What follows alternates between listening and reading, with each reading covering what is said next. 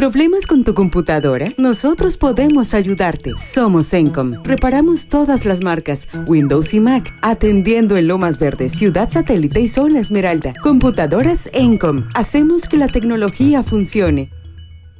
La vida no es tan en serio. Está rodeada de historias que siempre contamos como cuentos, porque siempre hay algo que decir, que contar y que compartir.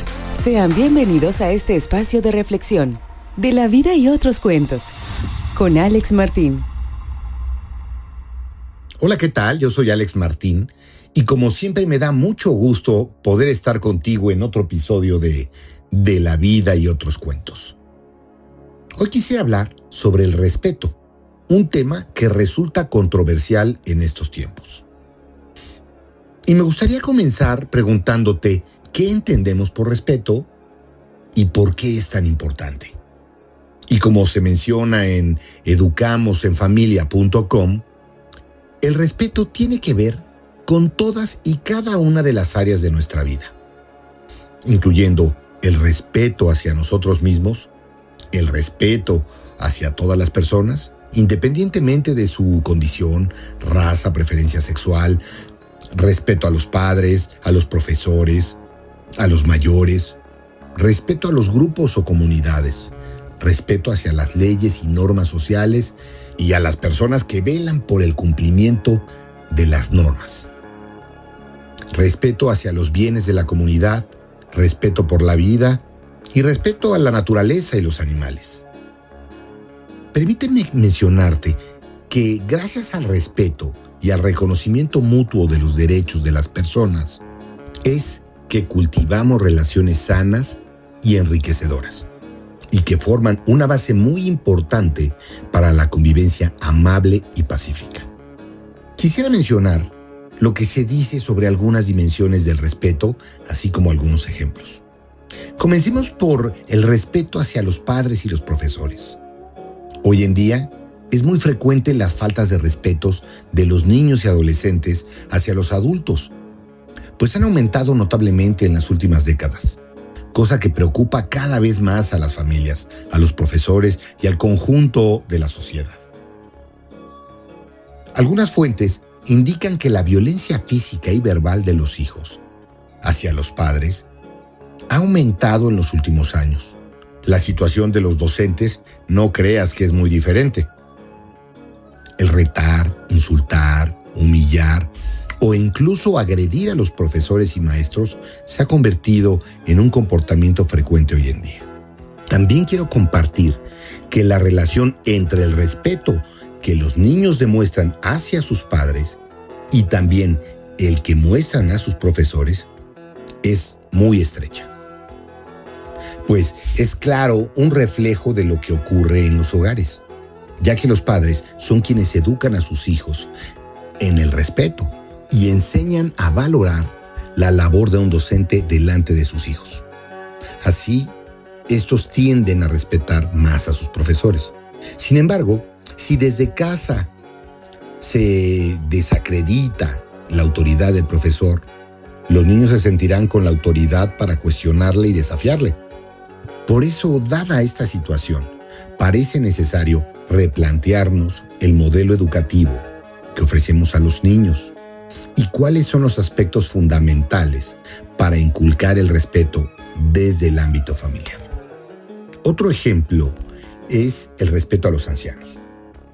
El respeto a nuestros mayores es también un tema de vital importancia a través del tiempo y en las civilizaciones más antiguas, el papel del anciano en la sociedad ha sido clave para el progreso, gracias a su experiencia y sabiduría. Pero en la actualidad, las prisas, el estrés, el materialismo e individualismo propio de esta sociedad mantienen a muchos ancianos marginados e ignorados, haciéndoles sentir aparentemente inútiles y una carga para los familiares. Tampoco podemos olvidar que los ancianos o adultos mayores se pueden sentir más vulnerables debido a enfermedades o al deterioro físico y mental, llegando a sentirse una carga para los demás por no ser productivos. Sin embargo, hay algo que no han perdido nuestros mayores, su capacidad de dar y recibir afecto y amor. Recordemos que existe una gran necesidad de cariño y atención, tanta o más que en etapas anteriores de su vida. Las personas ancianas necesitan sentirse escuchadas, valoradas y tenidas en cuenta. De la misma forma en que es hermoso llegar a este mundo con amor, también debería hacerlo marcharnos sintiendo el profundo cariño de quienes nos acompañan hasta el último día. Comprender esto nos hará más compasivos y respetuosos con los ancianos, pues no hay mayor acto de respeto y compasión que acompañar y cuidar la vida con paciencia y con amor hasta el final. Y déjame decirte que hoy en día es más que nunca necesario crear una cultura de familia, en la que se trate con afecto y consideración a los abuelos, en la que se valore y dignifique eh, a las personas mayores de nuestra sociedad, que seguramente durante el periodo en que estuvimos en casa, lo tuvimos que haber desarrollado fuertemente. Y me refiero a una cultura en la palabra viejo, que no se utilice como un insulto, sino que represente la dignidad del que es portador de experiencia y conocimiento.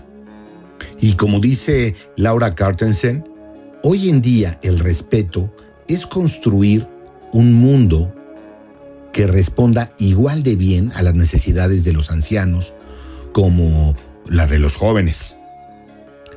Y atendiendo una solicitud particular de Ignacio eh, en nuestro WhatsApp respecto al respeto a la diversidad. Este es otro ejemplo de respeto. Déjame decirte que es muy importante y hoy en día trascendente aprender a aceptar las diferencias y comprender que éstas nos enriquecen. Es también una de las labores de la educación en el respeto. Si nuestros hijos entienden que todas las personas somos igualmente valiosas, independientemente de nuestra cultura, origen social, religión, orientación sexual o condición física y mental. Se comportarán con respeto y con consideración con todas ellas. Y esto es porque los niños no nacen con prejuicios, no discriminan ni les importa el origen de otra persona, o su cultura, o sus capacidades, o incluso su orientación sexual.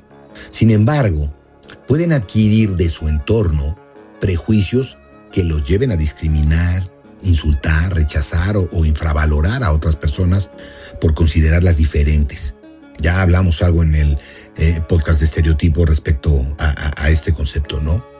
Y por el contrario, un entorno abierto y respetuoso con las diferencias fomenta en los niños, en los adolescentes e incluso en los adultos una actitud tolerante y respetuosa hacia la diversidad. Y bueno, quisiera hacer una breve pausa y regresar contigo en unos momentos. Bucket hats, tote bags, ropa y más en El Morado Designs, una marca mexicana de ropa y accesorios hechos a mano para ti. Contamos con envíos nacionales y locales en Querétaro. Encuéntranos en Instagram como El Morado Designs y haz tu pedido. Vacunarse, lavarse las manos Usar cubrebocas. Mantener la sana distancia. No es suficiente. No bajes la guardia. Mantente protegido a ti y a tu familia, tomando Inmunolina diariamente. Perder grasa abdominal es más fácil de lo que piensas. Te damos tres consejos para lograr un cuerpo más ligero. 1. Camina una hora al día. Lo ideal es lograr 8000 pasos. 2 deja los azúcares refinados. No solo están en refrescos, los consumes en más lugares de los que crees. 3. No olvides tu dosis diaria de fibra. Ojo con los alimentos que eliges. Se dice fácil, pero para lograrlo se necesita acción. En The Healthy Club te ayudamos a hacerlo realidad, acompañándote en cada paso y de manera personalizada. Encuentra nuestros programas de nutrición integral en www.nutrihealthyclub.com. Empieza hoy mismo a sentirte más ligero.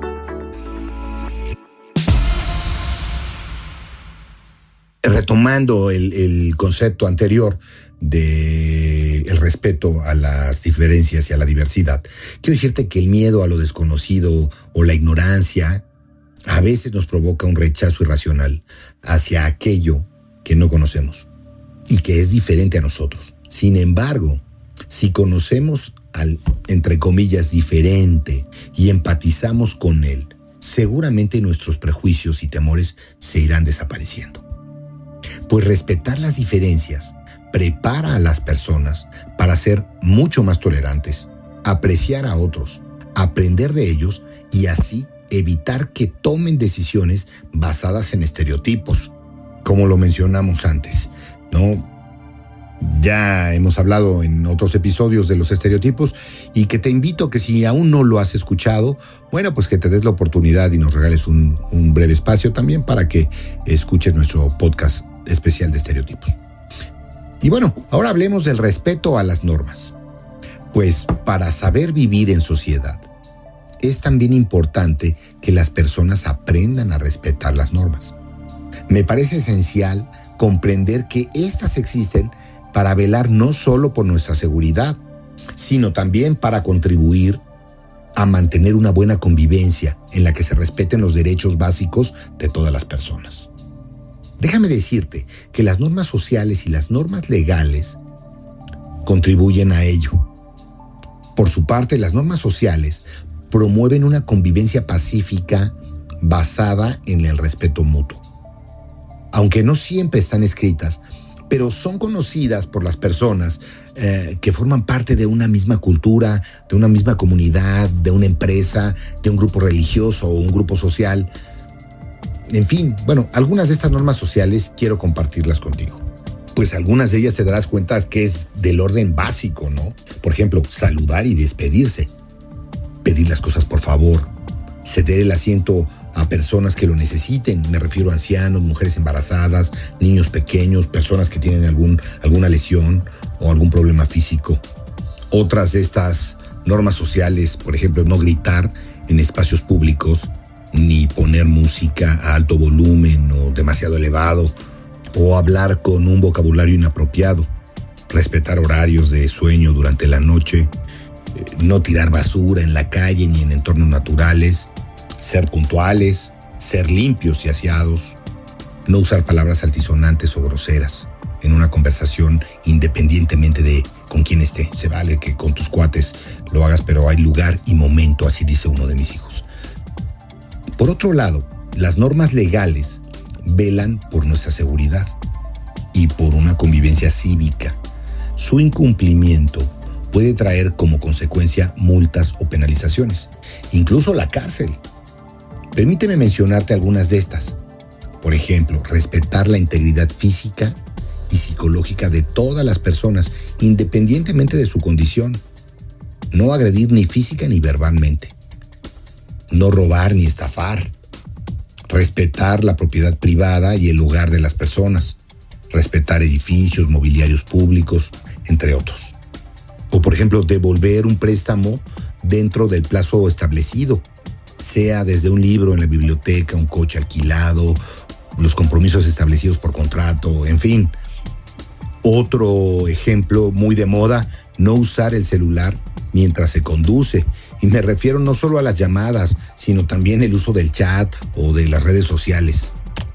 No exceder el límite de velocidad y respetar las señales de tránsito. Por ejemplo, no pasarse los altos, aunque no venga nadie. Es una forma de respeto. Otro, bueno, pues tener respeto y consideración hacia los miembros de las fuerzas y cuerpos de seguridad, pues ellos velan por el cumplimiento de las normas y las leyes. Y bueno, es importante seguir sus instrucciones, aunque en ocasiones estos sean quienes las quebranten. Pero con manera de autoridad, pues hay que tener respeto. Y bueno, pues como todo, el primer contacto con las normas pues comienza en el hogar. A veces romper una norma y experimentar sus consecuencias nos ayuda a entender verdaderamente la importancia que tiene el cumplirlas a partir de ese momento. Los niños y jóvenes que interioricen y comprendan el valor de eh, las normas de manera real, en el futuro seguro serán personas más conscientes y seguro serán más responsables, tanto que probablemente evitarán realizar conductas de riesgo, por ejemplo, exceder a el límite de velocidad o conducir con, bajo los efectos del alcohol. Y bueno, ahora me gustaría que hagamos una reflexión sobre el respeto al entorno y la naturaleza. Pues pensar en apreciar y cuidar el medio ambiente en el que vivimos y todo lo que forma parte de él, me refiero a plantas, animales, ríos, mares, bosques, pueblos, ciudades, etc., significa tener conciencia de la importancia de preservar el entorno y tomar medidas para reducir el impacto de nuestras acciones sobre el medio ambiente y del cual depende nuestra salud y bienestar. La educación en el respeto al medio ambiente ha cobrado mucha importancia en estos tiempos y se refiere a aspectos como el consumo responsable, o sea, hacer un uso moderado y consciente de los recursos que contribuyen al desarrollo sostenible. Otro es el reciclaje, como una forma de dar una nueva utilidad a los materiales ya usados y ahorrar energía y recursos. O bien el conocimiento de la naturaleza. O sea, estar familiarizados con el medio natural pues nos ayuda a desarrollar la sensibilidad y la conciencia hacia este. Y si desde pequeños, otra vez desde casa, aprendemos a respetar y cuidar el entorno, y en esta parte me refiero a sus objetos personales, a su habitación, a su escuela, el parque, las calles de la ciudad, etcétera, pues veremos que eh, con este ejemplo, enseñar a tirar la basura en el bote de basura, no pintar mesas o paredes, dejar un chicle de la mesa o en los platos, limpiar lo que ensucian, cuidar una planta o un animal doméstico, pues enseñamos a, desde pequeños o desde casa a, contribuir eh, en el medio ambiente, ¿no?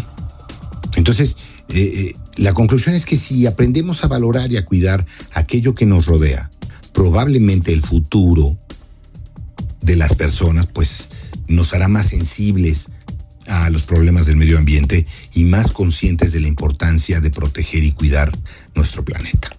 Y antes de pasar a nuestro siguiente eh, ejemplo de respeto, quisiera tomar también una breve pausa. Vacunarse, lavarse las manos, usar cubrebocas, mantener la sana distancia. No es suficiente, no bajes la guardia. Mantente protegido a ti y a tu familia, tomando inmunolina diariamente. ¿Problemas con tu computadora? Nosotros podemos ayudarte. Somos Encom. Reparamos todas las marcas, Windows y Mac. Llámanos al 55 44 40 0647. Anótalo 55 44 40 0647. Visítanos en www.encom.com.mx. Atendiendo en Lomas Verde, Ciudad Satélite y Zona Esmeralda. Computadoras Encom. Hacemos que la tecnología funcione. Bueno, eh, eh, ahora si les parece, hablemos del respeto a uno mismo. Y pareces tonta o tonto, lo haces todo mal, eres un desastre, no vales para nada. ¿Cómo te sentirías si alguien te habla así? Probablemente te enfadarías y te sentirías muy molesto. Insultar o descalificar a alguien es una falta de respeto y de consideración hacia otra persona. Pero ¿qué pasaría si te das eh, este mensaje a ti mismo? ¿Sería aceptable? A menudo nos decimos a nosotros mismos palabras algo desagradables o insultos que probablemente no le diríamos a otra persona. Si no hablamos así a los demás, ¿por qué si nos permitimos hablarnos sin respeto a nosotros mismos? Déjame decirte que autorrespetarnos significa valorarnos a nosotros mismos. Supone aceptarnos tal y como somos, con nuestras virtudes y defectos, aceptando aquello que no podemos cambiar y trabajando en aquello en lo que queremos mejorar. Autorrespetarnos es reconocer nuestra valía y no juzgarnos duramente ni despreciarnos. Es hablarnos a nosotros mismos con amabilidad y comprensión. Es escuchar nuestras necesidades genuinas y darnos espacio y tiempo para satisfacerlas, como por ejemplo conocernos eh, a nosotros mismos o concedernos tiempo para descansar eh, o para estar a solos o solas. Recuerda que lo que vemos, escuchamos, con quien nos relacionamos, también forma parte de nuestro autorrespeto. Pues es muy probable que si eh, te llevas con alguien, pues te comportes de la misma manera. Es que el ambiente influye en nosotros mismos y en nuestro autoconcepto. Cultivar el autorrespeto nos traerá a nosotros y a nuestro entorno, y me refiero a familia y amigos, una mayor autonomía e independencia emocional, ya que nuestro bienestar interior no dependerá tanto de la aprobación y el reconocimiento de los demás. También nos permitirá comportarnos con mayor naturalidad y espontaneidad, expresar lo que pensamos y sentimos con consideración hacia los demás y defender adecuadamente nuestros derechos y opiniones. Además, si nos autorrespetamos, nos relacionaremos con los demás con el mismo respeto con, con el que nos tratamos a nosotros mismos. Y bueno, quiero cerrar este segmento con la reflexión eh, sobre si el respeto es un valor que está en crisis en la sociedad actual. ¿Ustedes qué consideran? Por favor, mándenos sus comentarios, como siempre, al WhatsApp o al Instagram. Déjame decirte que hoy se habla mucho de la importancia de este valor. Saber respetar a los demás es esencial. Supone reconocer y valorar las necesidades y derechos del otro y tener en cuenta sus sentimientos, sus capacidades o sus intereses. También significa tolerar y apreciar las diferencias y comprender que éstas nos hacen crecer. Y quiero preguntarte, ¿el respeto como valor está en peligro? Pues mucho se habla también de la pérdida de este valor, y principalmente más en jóvenes. Pero, ¿por qué pierden los niños el respeto hacia los adultos o los jóvenes también? Bueno, existen muchos estudios sobre los posibles motivos de las pérdidas de respeto. Muchos de ellos apuntan a la importancia de poner límites en la educación de manera oportuna. ¿Y dónde se aprende esto? Pues en casa, no hay otro lugar. Por eso es bien importante poder hacerlo desde casa en el núcleo familiar. ¿No? Y bueno, este, al regresar, vamos a tener la intervención de Gisela Mendoza, doctoranda en filosofía, maestra en psicología clínica y psicoterapeuta. Eh, psicoterapeuta conductual en adultos y parejas y además, bueno, déjenme decirle que es una gran amiga.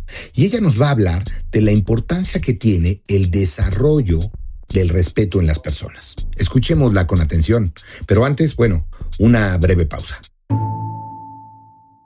Familia, soy Matilde Obregón. Ante el COVID es muy urgente fortalecer nuestro sistema inmunológico. Les recomiendo Inmunolina, considerada nutracéutico por su riqueza de nutrientes 100% natural. Una microalga con extraordinarias bondades antivirales, antiinflamatorias y antioxidantes. Protege ya a tu familia con Inmunolina. De venta exclusiva en amisisfarma.com. ¿Estás pasando por un momento de conflicto laboral o personal? ¿Tu hijo no te habla? ¿No tienes la certeza de estar con la pareja correcta? ¿Te sientes diferente y no sabes por qué? Hay ayuda disponible a través de diagnósticos hidrosistémicos, de manera presencial o virtual. Solicita más información al 442-144-0665 o al 442-510-2963. Hola, ¿qué tal? Buen día. Es para mí un gran placer poder estar con ustedes el día de hoy y poder platicar acerca de la importancia que tiene el desarrollo del respeto en las personas. Es una palabra que tenemos en, en nuestro lenguaje muy arraigada y que todos los días hablamos acerca de, del respeto. Ejemplo, respétate a ti mismo.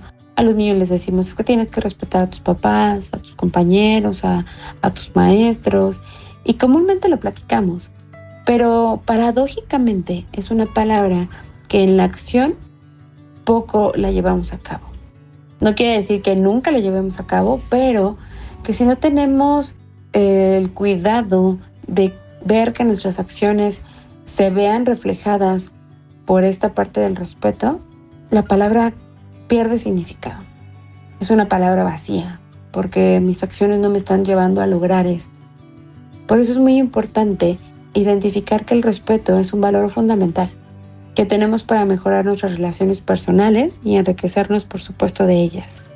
Implica mm, el respeto, poder platicar con los demás, poder, em, yo diría que es un motor que envuelve al mundo y que nos hace evolucionar para poder intercambiar estas ideas, poder tener discusiones constructivas. Nos ayuda a favorecer el debate, la reflexión y poder estar con otra persona completamente diferente a mí y no enfrascarme en una emoción de enojo cuando escucho una idea diferente a la que yo tengo en mente. Desde el punto de vista psicológico, el respeto tiene un papel fundamental para la adquisición del aprendizaje, como por ejemplo cuando aprendemos a gestionar nuestras emociones, porque yo aprendo a defender mis opiniones, mis ideas como por ejemplo con la asertividad, ya que tiene una gran relación porque nos permite poder expresarnos y decirle al otro de una manera clara, sin ofender, controlada, que lo que está haciendo o diciendo no me gusta. Pero, ¿qué pasa cuando yo no soy asertivo? Mi emoción de enojo se hace presente y entonces yo reacciono ante cosas diferentes, ante situaciones diferentes, opiniones eh, diferentes, creencias diferentes, reacciono de manera abrupta, con agresividad, con insultos, con desprecio. Por eso es que les mencionaba al inicio, podría decirse fácil, ¿no? Hacer esto, pero es un problema que vemos todos los días, ¿no? Lo vemos eh, como las personas carecen de esta paciencia y tolerancia para aceptar las ideas, creencias y formas de actuar de los demás, porque yo veo que son diferentes a las mías. Pero un punto importante es que el que sean diferentes no significa que el otro o que yo esté mal, simplemente son diferentes. Pero aquí un punto importante es que mi cabeza se centra en que si el otro actúa o piensa o hace cosas diferentes a lo que yo estoy teniendo en, en mente, está mal. Y le pongo un no debe de pasar, no debería de ser así. Y entonces yo empiezo una batalla interminable al querer cambiar a todos y cambiar a todo a mi modo de ver la vida. Todo por no tener una flexibilidad de pensamiento que me permita escuchar y comprender y empatizar con el otro. Ejemplos de la vida diaria podemos tener muchísimos. Las personas en el tránsito, Em, alguien que entra a una tienda comercial y quiere algo y no es tal cual como lo quiere y entonces empieza a pelear con los empleados. Em, en una relación de pareja, de amistad, lo podemos ver también todo, todo el tiempo. Cuando la otra persona hace algo diferente a lo que yo creo o expresa un punto de vista diferente a lo que yo creo, eh, empieza una discusión. No sé si les ha pasado, recuerden algún momento de alguna discusión con un amigo, con una pareja, en donde ya ni siquiera peleaban por lo, por, por una situación inicial, ¿no? Por, simplemente era sigo en la discusión porque quiero que el otro se dé cuenta que está mal y que yo estoy bien. Entonces, aquí es importante tener esta flexibilidad esta flexibilidad psicológica en donde alcance a comprender que el otro es diferente y que, y que comprender no significa justificar, ¿ok? Que entendamos que la acción y la opinión de alguien no significa que estemos de acuerdo. Posiblemente yo digo, no estoy de acuerdo con eso, no me gusta, pero tengo que encontrar las formas asertivas de decirle al otro que no me gusta defender nuestro punto de vista sin agredirlo, sin insultar y siempre mostrarnos con esta tolerancia y respeto.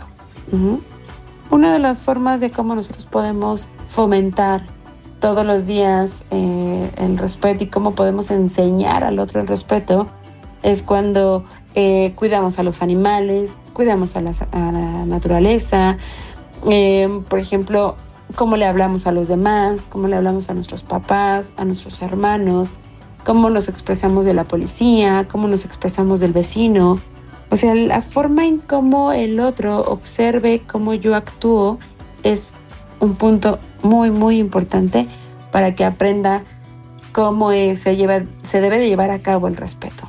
Si nuestros hijos observan que nosotros nos comportamos de esta manera y respetamos nuestras creencias, nuestras eh, opiniones, nuestro valor, nos comportamos de acuerdo a como dice la norma, em, saludamos, hacemos todas estas normas de eh, formas de etiqueta que son importantes, el otro lo va a entender. Y no solamente lo va a entender de una manera teórica, sino empírica, y lo va a poder llevar a, a cabo en su día a día con total naturalidad, porque no solamente ha entendido la palabra de respeto, sino ha visto cómo se lleva a cabo y la puede llevar a cabo. ¿Ok? Pues espero que eh, estas reflexiones les hayan em, gustado y, les ayuden mucho. Que tengan buen día y hasta luego. Gisela, de verdad agradezco mucho esta participación, realmente me, me pareció muy, muy interesante. Y bueno, para dar un vuelco al enfoque filosófico, hoy quiero hablar del emperador Marco Aurelio, un gran representante del estoicismo, y, déjame decirte lo que encontré en eh, lavanguardia.com al respecto de Marco Aurelio. Y dice, Marco Aurelio fue un emperador filósofo, formado con los mejores intelectuales de su tiempo, pero esto no significa que fuera un brillante estratega en el campo de batalla. Marco Aurelio fue heredero de Trajano y Adriano, y último gran emperador de la dinastía hispánica de los Antoninos. Parecía cumplirse aquel ideal del Platón que auguraba la felicidad de los pueblos cuando los reyes fueran filósofos. Sin embargo, las leyes de la política y la guerra exigieron que este romano ejemplar de alma republicana dedicara su vida de César a la guerra contra los bárbaros, algo que eh, destacaba de joven, pero que con el tiempo llegó a disfrutar tanto como lo hiciera en las disquisiciones filosóficas. Como lo he dicho, bueno, estoico por naturaleza, Marco Aurelio aceptaba la realidad como un dictado natural al que hay que someterse. Para él, lo importante era que cada ciudadano fuera porquero o emperador, se entregase a su tarea con la mente limpia y el ánimo dispuesto. Por eso, desde pequeño, admitió sin queja lo que el destino le fue acumulando sobre sus robustos hombros, porque además era un personaje robusto, corpulento, grande. Y bueno, con esa grandeza tuvo grandes responsabilidades, pues a los seis años fue elevado a la orden ecuestre por el propio Adriano un rango que de verdad era aristocrático, que le obligaba a comparecer desde niño en las ceremonias y a distanciarse de sus compañeros de juego, lo que hizo de él un muchacho taciturno. Cumplidos los ocho años, se le admitió solemnemente en el colegio sacerdotal de los Alios, una de las cuatro cofradías religiosas que existían en aquel entonces, junto a Arbales, Luprecios y Feliaces mismos que ayudaban a las tareas ceremoniales del colegio de pontífice para la celebración de fiestas periódicas que se ejecutaban. Además, bueno, los ritos de guerra y las alianzas en el nombre del el pueblo romano, pro populo romano, así se le decía. Su madre, Domicia Lucila, vivía entregada a la labor de cuidar eh, del joven Marco Aurelio. Era un chico retraído al cual le abrumaba incluso la vestimenta. Pues imagínense, con una túnica gruesa, color carmesí del colegio, una coraza y un casco de bronce, además del pesado manto brocado que debía ejecutar para eh, las guerras, que además pues lo usaba para las complicadas danzas sacerdotales. Y aunque lo peor era soportar aquellos banquetes eh, con tanto ritual, en los que se comía y se bebía demasiado. Eran impropios para la edad de aquel entonces de Marco Aurelio. Y bueno, tal vez aquellos agapes interminables durante los cuales los sacerdotes creían eh, poner en contacto al dios Júpiter con el pueblo, le vino su desagrado por los excesos en la mesa y su inclinación a la sobriedad. Por ello, el, joven Marco, Marco Aurelio, habitaba eh, en la casa de su bisabuelo materno, allá en el Monte Celio, un enclave de mansiones patricias que rivalizaban con las villas imperiales del Palatino.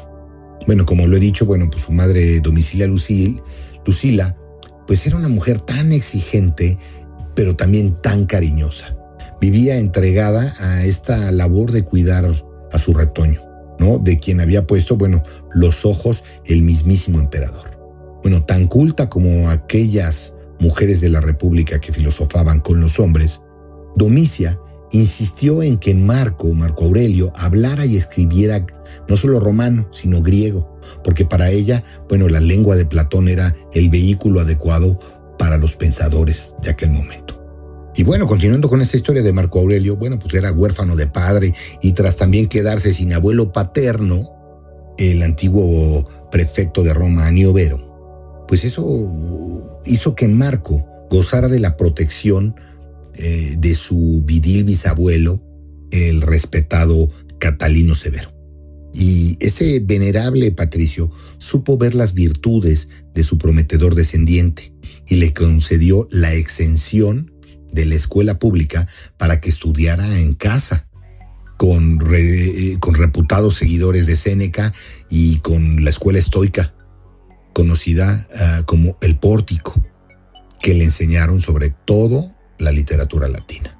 Y bueno, para completar su formación, Domicia llamó a Diógenes, otro maestro del pórtico, con quien los jóvenes aristócratas aprendían pintura, canto y danza. Bueno, pues él fue más que ninguno quien inició al joven discípulo en la reflexión filosófica. Y déjame decirte que entre aquel círculo de pensadores que formaban la vanguardia intelectual de la época áurea de Adriano, pues pasó su juventud Marco Aurelio. Fue también un filósofo militante, pues en plena adolescencia Marco, descendiente de, esta eh, prominente familia de emperadores, pues decide ser un filósofo de verdad y no quiere quedarse solo en palabras. A lo que su madre decía, bueno, lo bueno es que para un pastor pues no tiene por qué ser malo ni para mí, Vestiré la túnica más tosca y me acostaré sobre las tablas en el suelo.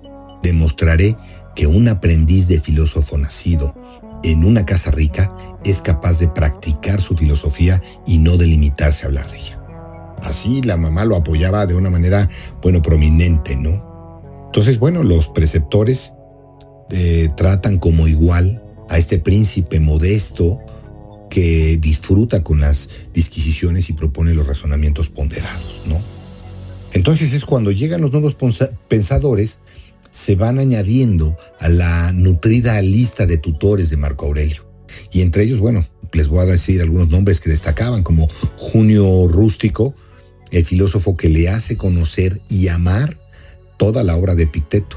Y lo, lo, lo, lleva inmerso a el Enquiridión, el que era un manual de aforismos morales que le servía de guía y de inspiración literaria.